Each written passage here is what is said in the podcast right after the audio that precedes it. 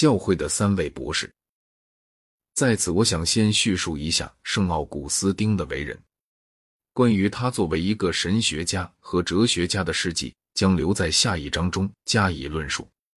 奥古斯丁生于公元三五四年，比杰罗姆小九岁，比安布洛斯小十四岁。他是个非洲本地人，并在非洲度过了大部分生涯。他母亲是个基督徒，但父亲却不是。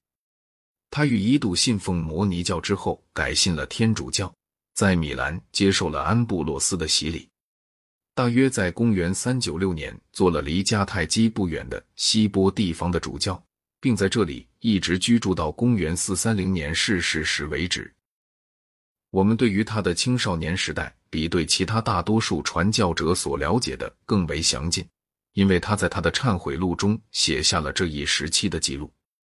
这书在后世尽管有过许多著名的效仿者，尤其是卢梭和托尔斯泰。但我想，在奥古斯丁以前，却从未有过与此媲美的著作。圣奥古斯丁有许多地方是和托尔斯泰很相类似的，但是在智力方面则凌驾于托尔斯泰之上。他是一个富有热情的人，在青年时代颇为放荡不羁，但一种内心冲动却在促使他去寻求真理与正义，有如托尔斯泰那样。在他晚年的时候，也颇为罪恶的意识所缠绕，因而使得他的生活变得很严峻，使得他的哲学也变得不近人情。他和异端进行过炽烈的斗争，但当他的一些观点在十七世纪为冉森尼乌斯重述时，却被认为异端。忏悔录中记载的关于奥古斯丁生涯中的第一件事，是在他的少年时代发生的。通过这事说明他和其他少年并没有什么显著的区别。有一次，他和一伙年岁相仿的同伴偷摘了邻居树上的梨，这时他并不感到饥饿，而且在他家中还有更好的梨。他终身一直认为这是一种几乎令人难以置信的邪恶。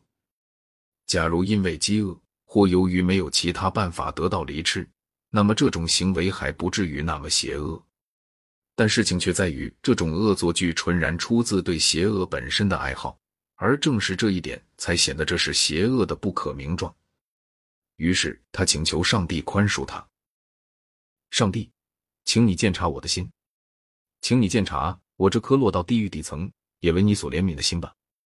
现在，请你鉴察，并让我的心向你述说，他在那里追求什么？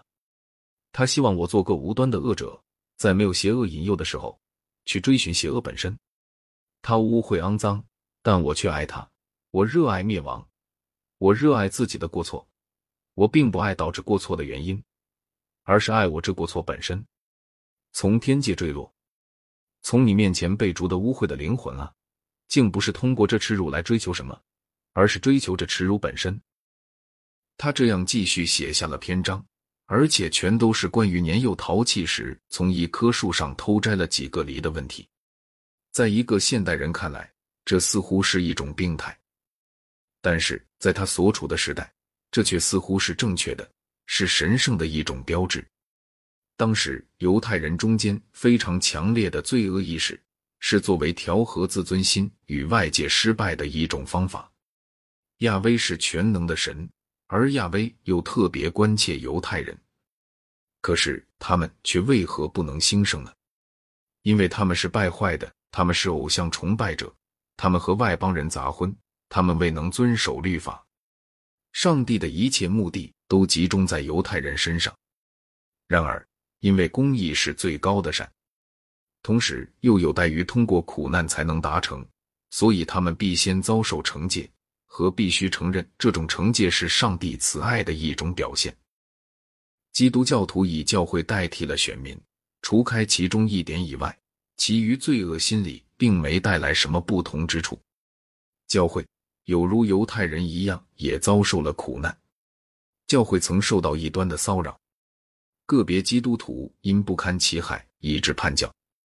虽然如此，犹太人在很大的程度上却达成了一项重大的发展，那就是以个人的罪来代替了公共社会的罪。最初是犹太民族犯了罪，因而受到集体的惩罚。但后来罪却更多的变为个人问题，因而失去了他的政治性格。极致教会代替了犹太民族，这变化更具备了根本性的意义，因为教会作为一个精神实体是不会犯罪的，而个别罪人犹可与教会断绝关系。如上所述，罪恶是与自负心相关联的。